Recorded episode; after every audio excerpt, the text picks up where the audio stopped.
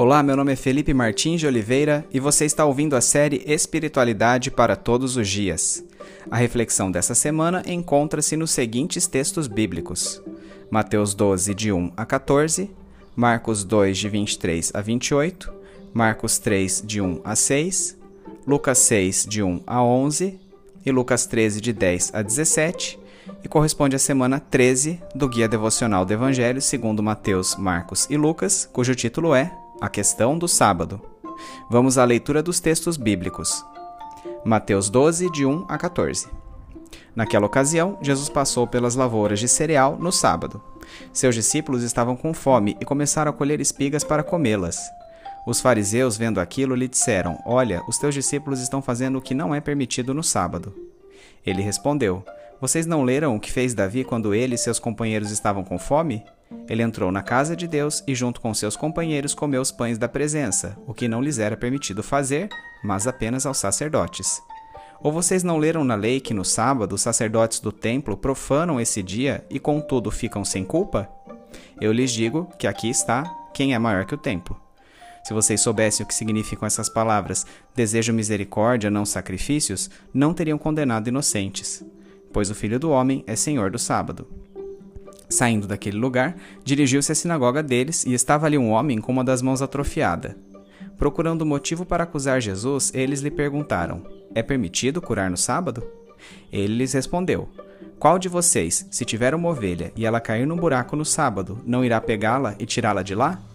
Quanto mais vale um homem do que uma ovelha? Portanto, é permitido fazer o bem no sábado. Então ele disse ao homem: Estenda a mão. Ele a estendeu e ela foi restaurada e ficou boa como a outra. Então os fariseus saíram e começaram a conspirar sobre como poderiam matar Jesus. Marcos 2, de 23 a 28 e 3, de 1 a 6. Certo sábado, Jesus estava passando pelas lavouras de cereal. Enquanto caminhavam, seus discípulos começaram a colher espigas. Os fariseus lhe perguntaram: Olha, por que eles estão fazendo o que não é permitido no sábado? Ele respondeu: Vocês nunca leram o que Davi fez quando ele e seus companheiros estavam necessitados e com fome? Nos dias do sumo sacerdote Abiatar, Davi entrou na casa de Deus e comeu os pães da presença, que apenas aos sacerdotes era permitido comer, e os deu também aos seus companheiros. E então lhes disse: O sábado foi feito por causa do homem, e não o homem por causa do sábado. Assim, pois, o Filho do Homem é Senhor até mesmo do sábado. Noutra ocasião, ele entrou na sinagoga e estava ali um homem com uma das mãos atrofiada. Alguns deles estavam procurando um motivo para acusar Jesus e por isso o observavam atentamente, para ver se ele iria curá-lo no sábado. Jesus disse ao homem da mão atrofiada: Levante-se e venha para o meio. Depois Jesus lhes perguntou: O que é permitido fazer no sábado, o bem ou o mal, salvar a vida ou matar? Mas eles permaneceram em silêncio. Irado, olhou para os que estavam à sua volta e, profundamente entristecido por causa do coração endurecido deles, disse ao homem: Estenda a mão. Ele a estendeu e ela foi restaurada. Então os fariseus saíram e começaram a conspirar com os herodianos contra Jesus, sobre como poderiam matá-lo. Lucas 6, de 1 a 11. Certo sábado, enquanto Jesus passava pelas lavouras de cereal, seus discípulos começaram a colher e a debulhar espigas com as mãos, comendo os grãos. Alguns fariseus perguntaram: Por que vocês estão fazendo o que não é permitido no sábado? Jesus lhes respondeu: Vocês nunca leram o que fez Davi quando ele e seus companheiros estavam com fome? Ele entrou na casa de Deus e, tomando os pães da presença, comeu o que apenas aos sacerdotes era permitido comer, e os deu também aos seus companheiros. Então lhes disse: O filho do homem é senhor do sábado. Noutro sábado, ele entrou na sinagoga e começou a ensinar, e estava ali um homem cuja mão direita era atrofiada. Os fariseus e os mestres da lei estavam procurando motivo para acusar Jesus, por isso o observavam atentamente para ver se ele iria curá-lo no sábado. Mas Jesus sabia o que eles estavam pensando e disse ao homem da mão atrofiada: Levante-se e venha para o meio. Ele se levantou e foi. Jesus lhes disse: Eu lhes pergunto: o que é permitido fazer no sábado, o bem ou o mal? Salvar a vida ou destruí-la? Então olhou para todos que estavam à sua volta e disse ao homem: Estenda a mão. Ele a estendeu e ela foi restaurada. Mas eles ficaram furiosos e começaram a discutir entre si o que poderiam fazer contra Jesus. Lucas 13, de 10 a 17. Certo sábado, Jesus estava ensinando numa das sinagogas, e estava ali uma mulher que tinha um espírito que a mantinha doente havia 18 anos. Ela andava encurvada e de forma alguma podia endireitar-se. Ao vê-la, Jesus chamou à frente e lhe disse: Mulher, você está livre da sua doença. Então lhe impôs as mãos e imediatamente ela se endireitou e passou a louvar a Deus. Indignado porque Jesus havia curado no sábado, o dirigente da sinagoga disse ao povo: Há seis dias em que se deve trabalhar. Venham para ser curados nesses dias e não no sábado. O Senhor lhe respondeu: Hipócritas! Cada um de vocês não desamarra no sábado o seu boi ou o jumento do estábulo e o leva dali para dar-lhe água? Então esta mulher, uma filha de Abraão, a quem Satanás mantinha presa por 18 longos anos, não deveria no dia de sábado ser libertada daquilo que aprendia? Tendo dito isso, todos seus oponentes ficaram envergonhados, mas o povo se alegrava com todas as maravilhas que ele estava fazendo.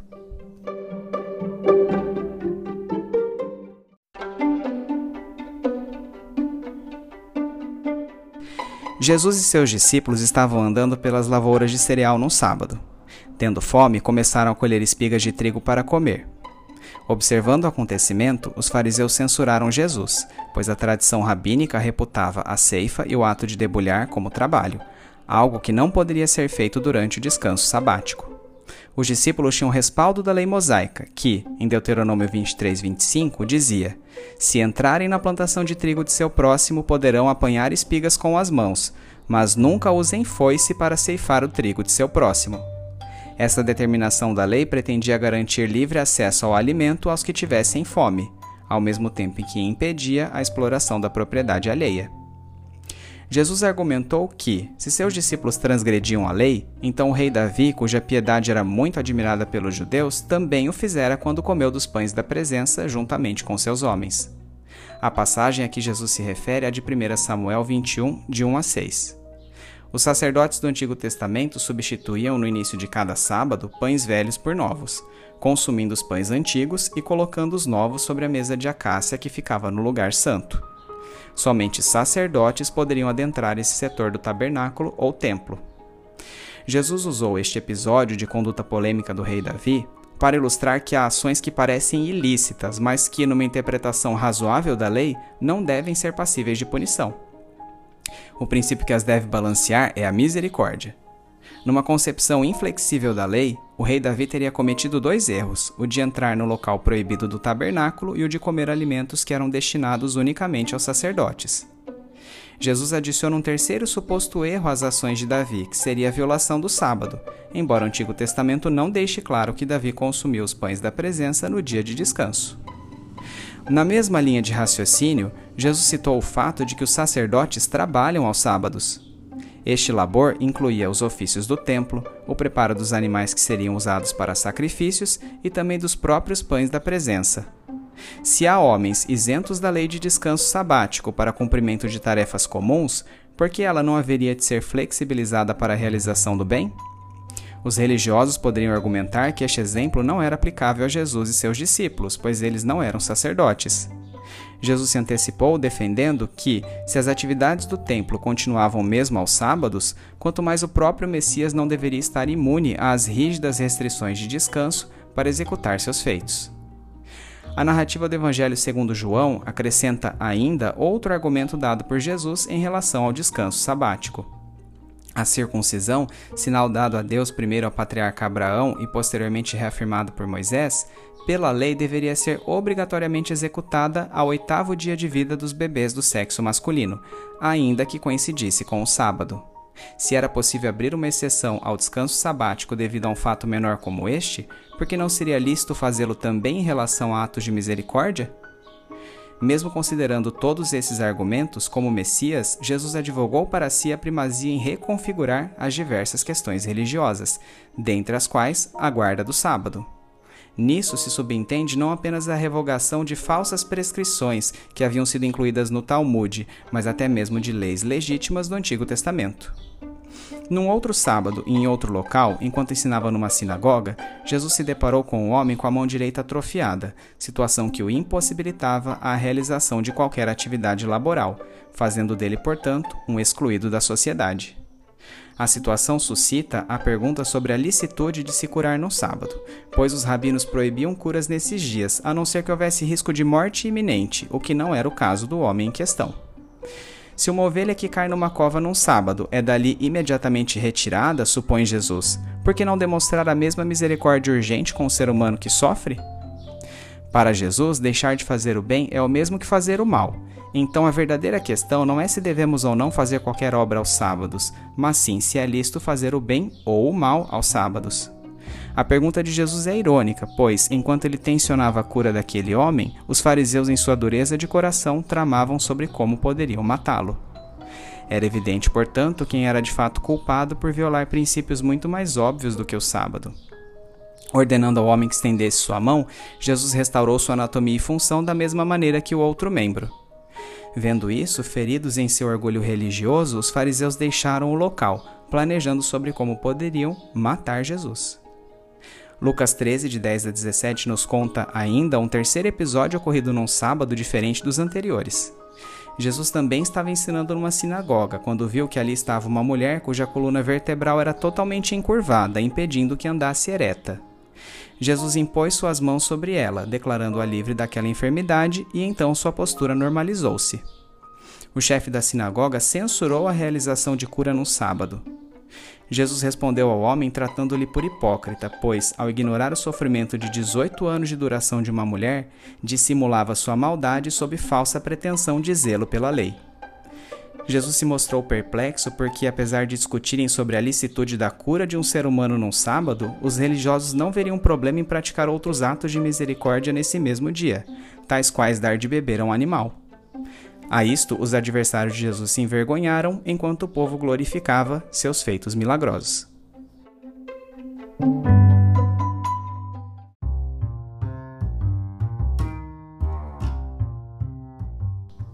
Aplicação prática. Nestas passagens, apreendemos dois princípios a respeito do sábado que podem ser estendidos à guarda de qualquer dia de descanso. Primeiro, o sábado foi feito por causa do homem e não o homem por causa do sábado. Segundo, o Filho do Homem é Senhor do sábado. Há certas correntes do cristianismo que preconizam o repouso sabático, e há cristãos que, embora não guardem o sábado, descansam rigorosamente aos domingos. Por fim, há aqueles que não consideram dias específicos. Seja qual for a conduta que adotemos a este respeito, as motivações do nosso coração precisam ser constantemente revistas. Nesse sentido, as seguintes perguntas seriam cabíveis. Para os que guardam um dia de descanso, a respeito da comunhão e contemplação. Você pratica a guarda de um dia de descanso simplesmente porque isso lhe foi imposto ou para cultivo de um relacionamento com Deus? A respeito do exercício da misericórdia. A guarda de um dia de descanso o torna mais misericordioso ou gera em você a maligna sensação de superioridade espiritual em comparação com aqueles que não o fazem? A respeito da primazia de Jesus Cristo. O ato de descansar num dia específico glorifica Jesus Cristo, mantendo nele a centralidade de sua redenção? Ou você acredita que uma possível falha em guardar o dia de descanso faria você de algum modo perder sua salvação? Para os que não descansam em dias específicos, a respeito da comunhão e contemplação. Se você não guarda um dia específico para cultivar seu relacionamento com Deus, tem ao menos reservado momentos em seu dia a dia para tempo devocional e oração? A respeito do exercício da misericórdia. Você tem destinado com certa frequência algum dia para a prática de obras sociais que não teria tempo de realizar em sua rotina, como a visita a órfãos ou a idosos?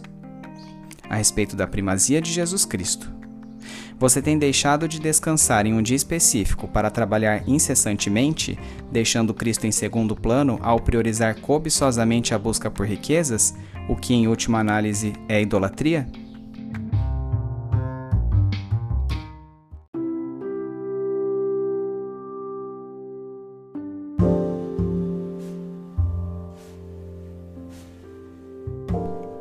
Trazendo da mente para o coração. Senhor, que meu verdadeiro descanso esteja em praticar a misericórdia para com o meu próximo, não importando em que dia ela se faça necessária. Que eu aprenda a cultivar um tempo de comunhão com o Senhor. Que a busca desenfreada pelo dinheiro não me faça trabalhar excessivamente a ponto de esquecer-me do que realmente importa. Obrigado porque em Cristo sou livre do jugo da lei. Não estou mais preso a regras e não poderei mais ser punido por desobedecê-las. Até mesmo porque por mim mesmo jamais estarei à altura de suas expectativas. Ainda que eu guarde dias especiais ou pratique inúmeras obras de caridade, meus pecados do passado, do presente e do futuro não serão anulados. Não posso ter a pretensão de que o Senhor esqueça meus erros, avaliando-me apenas por meus acertos.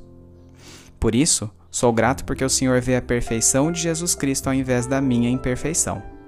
Por sua graça, possa chegar-me bem perto do Senhor, sem o peso de exigências ou de pressão por performance espiritual, pois o Senhor é todo-poderoso e por isso nada impressionável.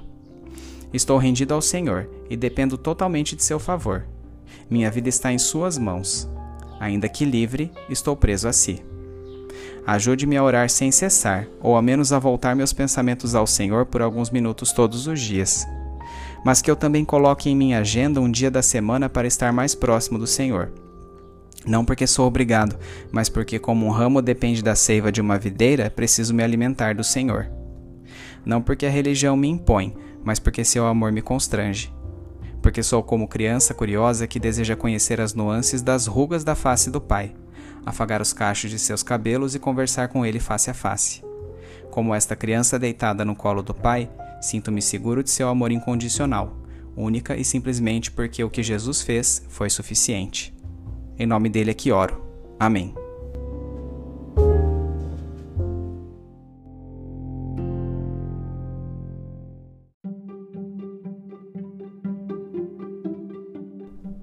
Medite mais sobre este texto ao longo da semana. Domingo, leia os textos de Mateus 12, de 1 a 14, Marcos 2, de 23 a 28, Marcos 3, de 1 a 6, Lucas 6, de 1 a 11 e Lucas 13, de 10 a 17, bem como os comentários sobre eles.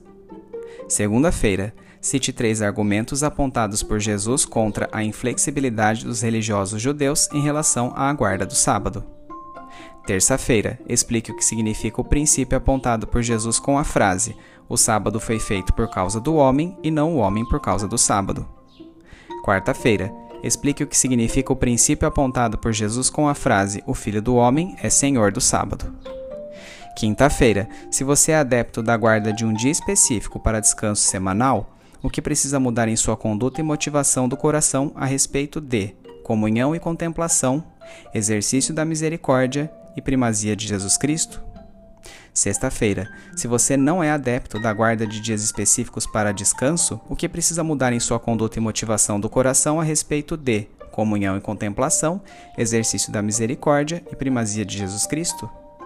Sábado, quais as implicações práticas dos textos de Mateus 12, de 1 a 14, Marcos 2, de 23 a 28, Marcos 3, de 1 a 6, Lucas 6, de 1 a 11 e Lucas 13, de 10 a 17, para a sua vida?